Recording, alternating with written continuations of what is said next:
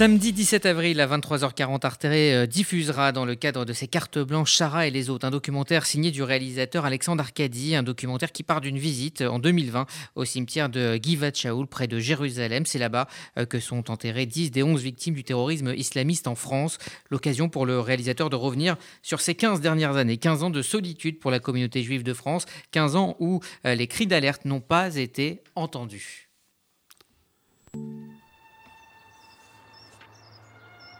Je m'appelle Alexandre Arcadi, je suis scénariste, réalisateur et producteur de cinéma. En janvier 2020, j'ai eu l'honneur d'accompagner le président de la République, Emmanuel Macron, à Jérusalem, à l'occasion du 75e anniversaire de la libération d'Auschwitz.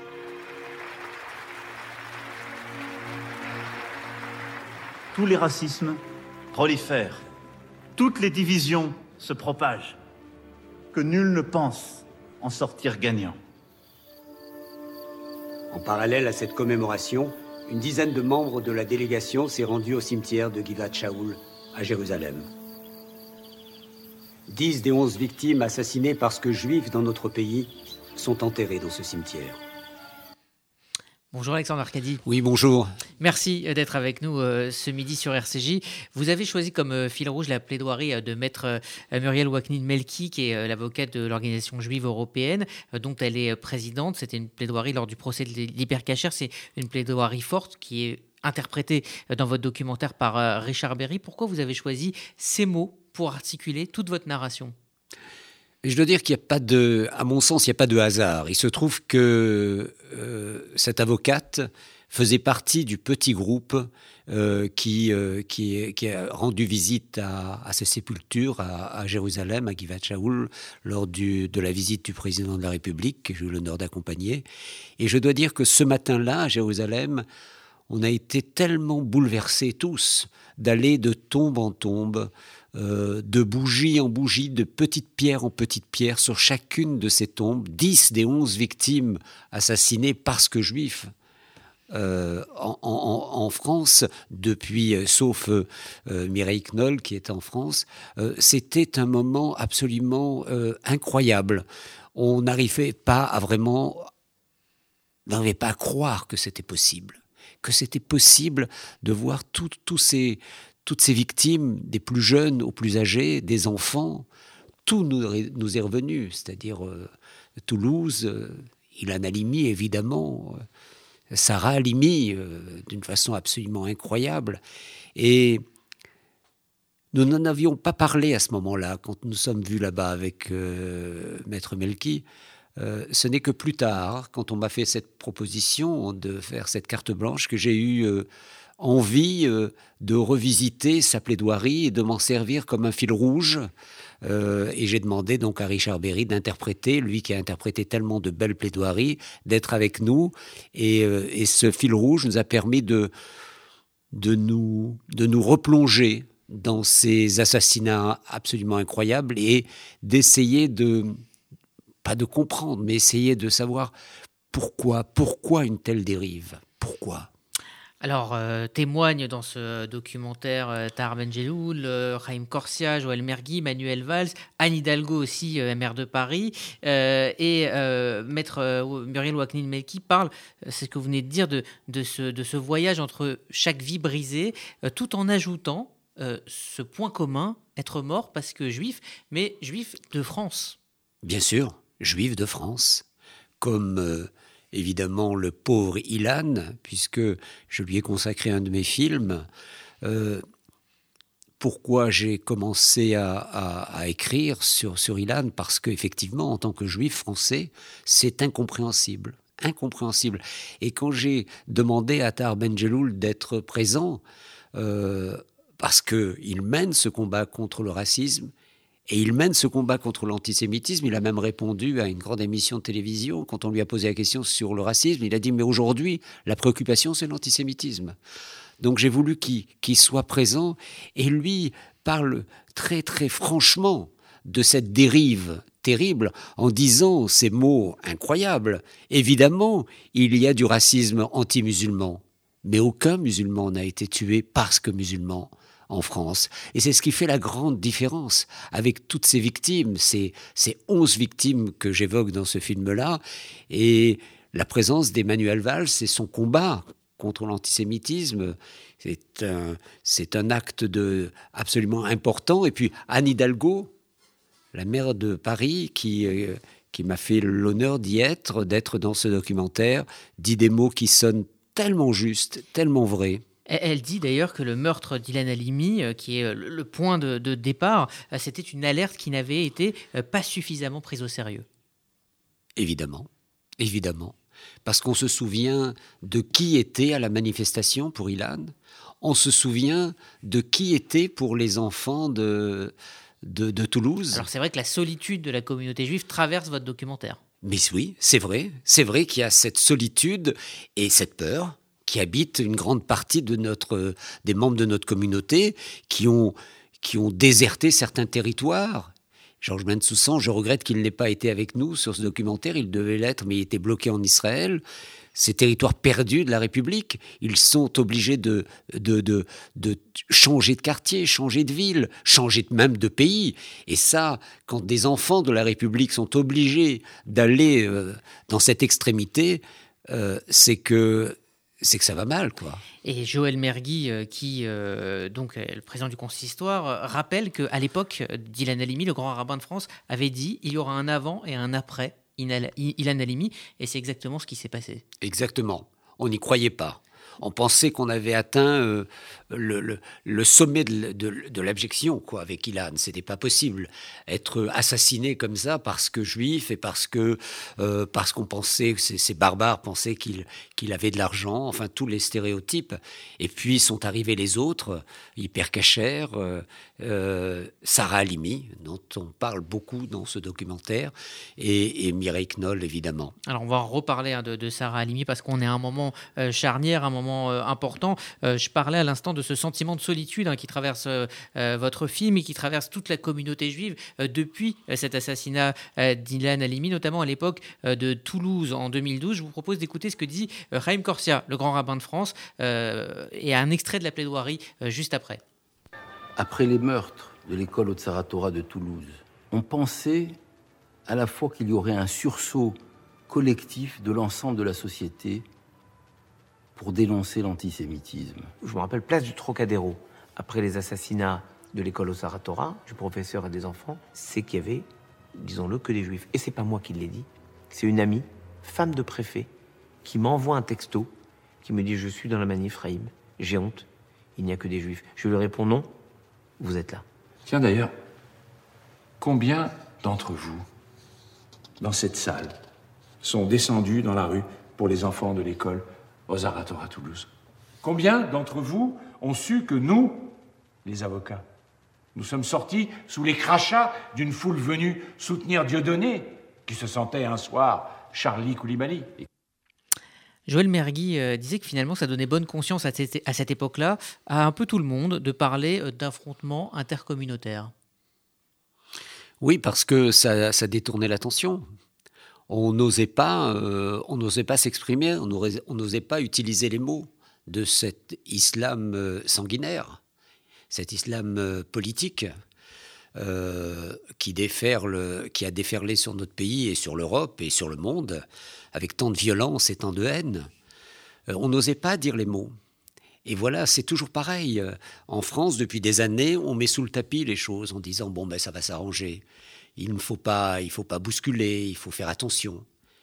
À force de vouloir euh, détourner l'attention, on finit par prendre de plein fouet euh, euh, ces assassinats qui, sont, qui sont incompréhensibles. Et là, nous sommes en 2015 avec ce, moment de, bascule qui prouve ce que l'on sait que trop bien, c'est-à-dire que ce qui concerne les Juifs dans un premier temps va concerner toute la société dans un second temps. C'est ce, moment de bascule avec les attentats de, Charlie où il y a encore un peu, un peu de déni parce qu'on dit que ce sont des, journalistes, bon, des Juifs, policiers, et puis, puis le Bataclan, à chacun, des, des, des, jeunes, la société française, nos valeurs qui sont attaquées avec cette idée que finalement, voilà, les juifs sont le baromètre euh, de la société et c'est le fondement de la société française qui a été attaqué depuis 15 ans à, travers euh, ces, crimes contre les juifs.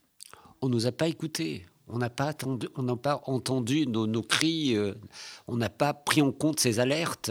Et pourtant, pourtant c'était là, c'était bien présent.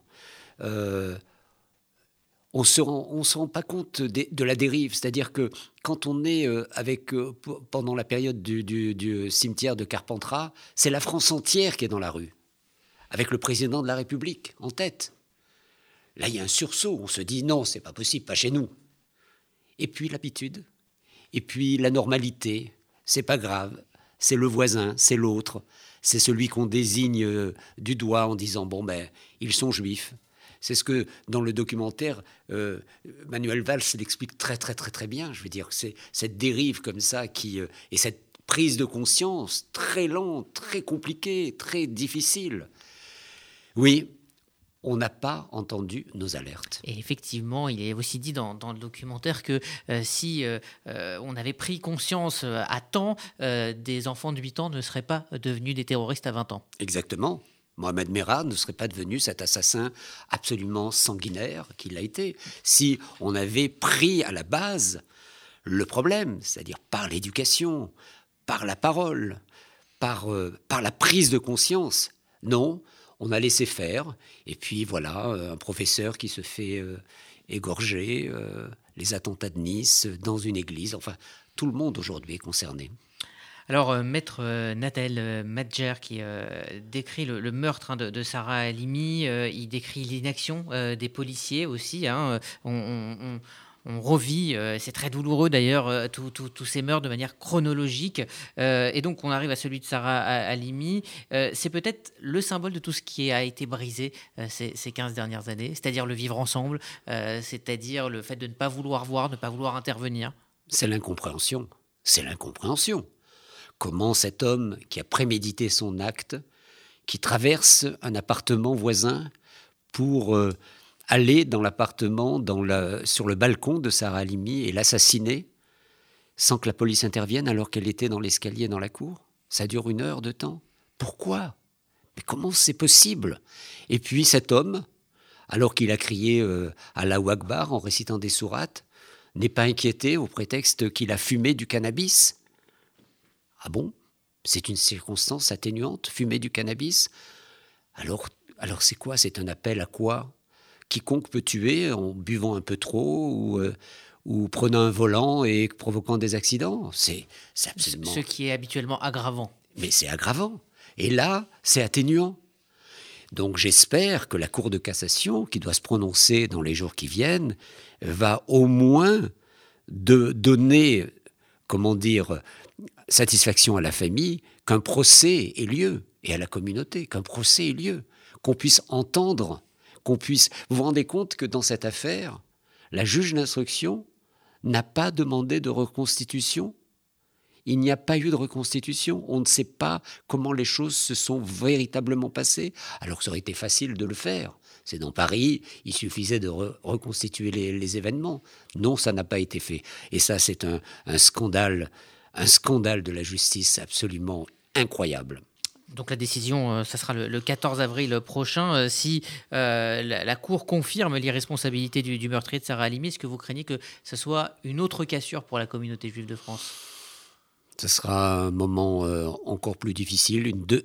Sarah Halimi sera morte deux fois à ce moment-là, je pense. Elle sera morte deux fois assassinée. C'est pour elle que vous avez fait ce film? Fondamentalement, oui. Oui.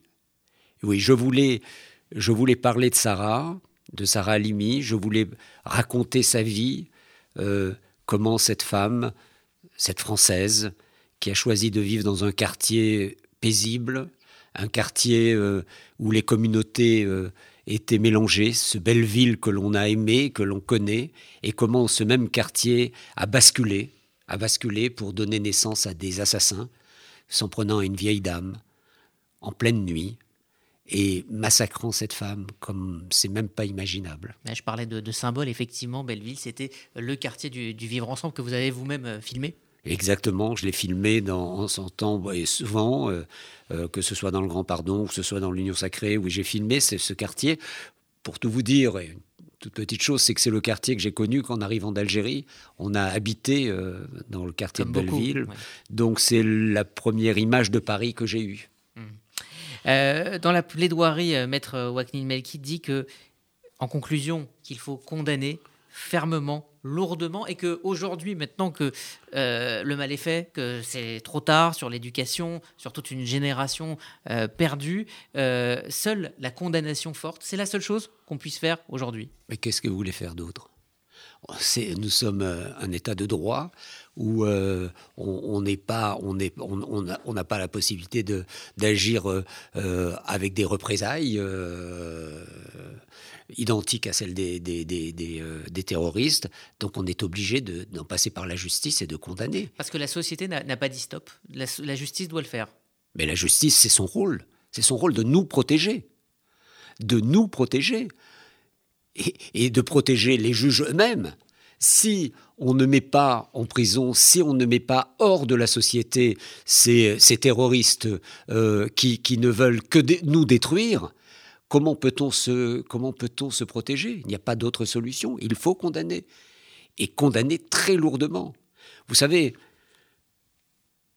il y a quelque temps, la sœur d'Ilan m'a raconté quelque chose de terrifiant.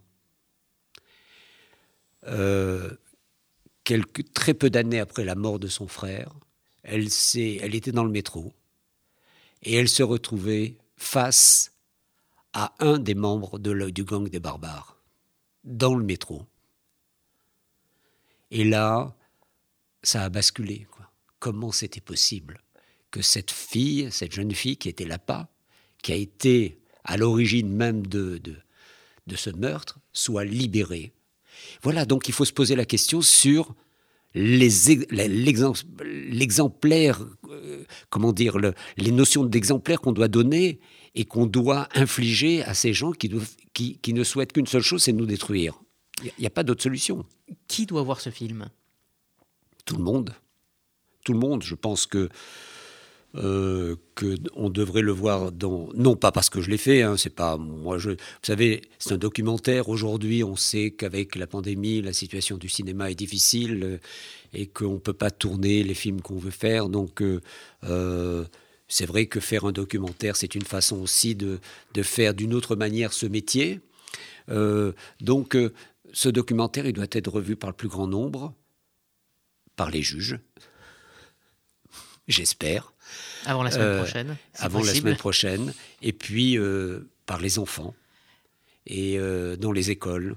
Voilà, je crois que c'est important. Alors, il est d'ores et déjà en ligne. Hein. vous pouvez le voir sur arte.tv. Il sera diffusé euh, le samedi 17 avril à 23h40. Et, ce documentaire se conclut sur une, chanson originale. Je ne sais pas si on va pouvoir euh, l'entendre. Elle est signée euh, Félix Gray. Il parle de, prière. Voilà, c'est une chanson. C'est bizarre parce qu'il m'avait envoyé une chanson il y a quelques temps en me disant Écoute, j'ai trouvé cette chanson absolument formidable. J'avais pas encore la, notion de.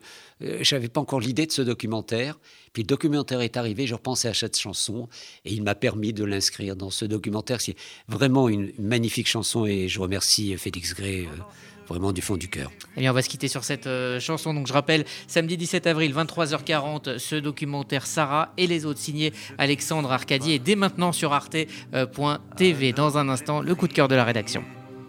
Alors j'ai prié, j'ai vu ce que j'avais envie de voir, alors j'ai prié, alors j'ai prié, j'ai vu l'espoir. Quand pour l'ombre d'un homme, il faut tout un soleil, pour qu'on nous pardonne une simple étincelle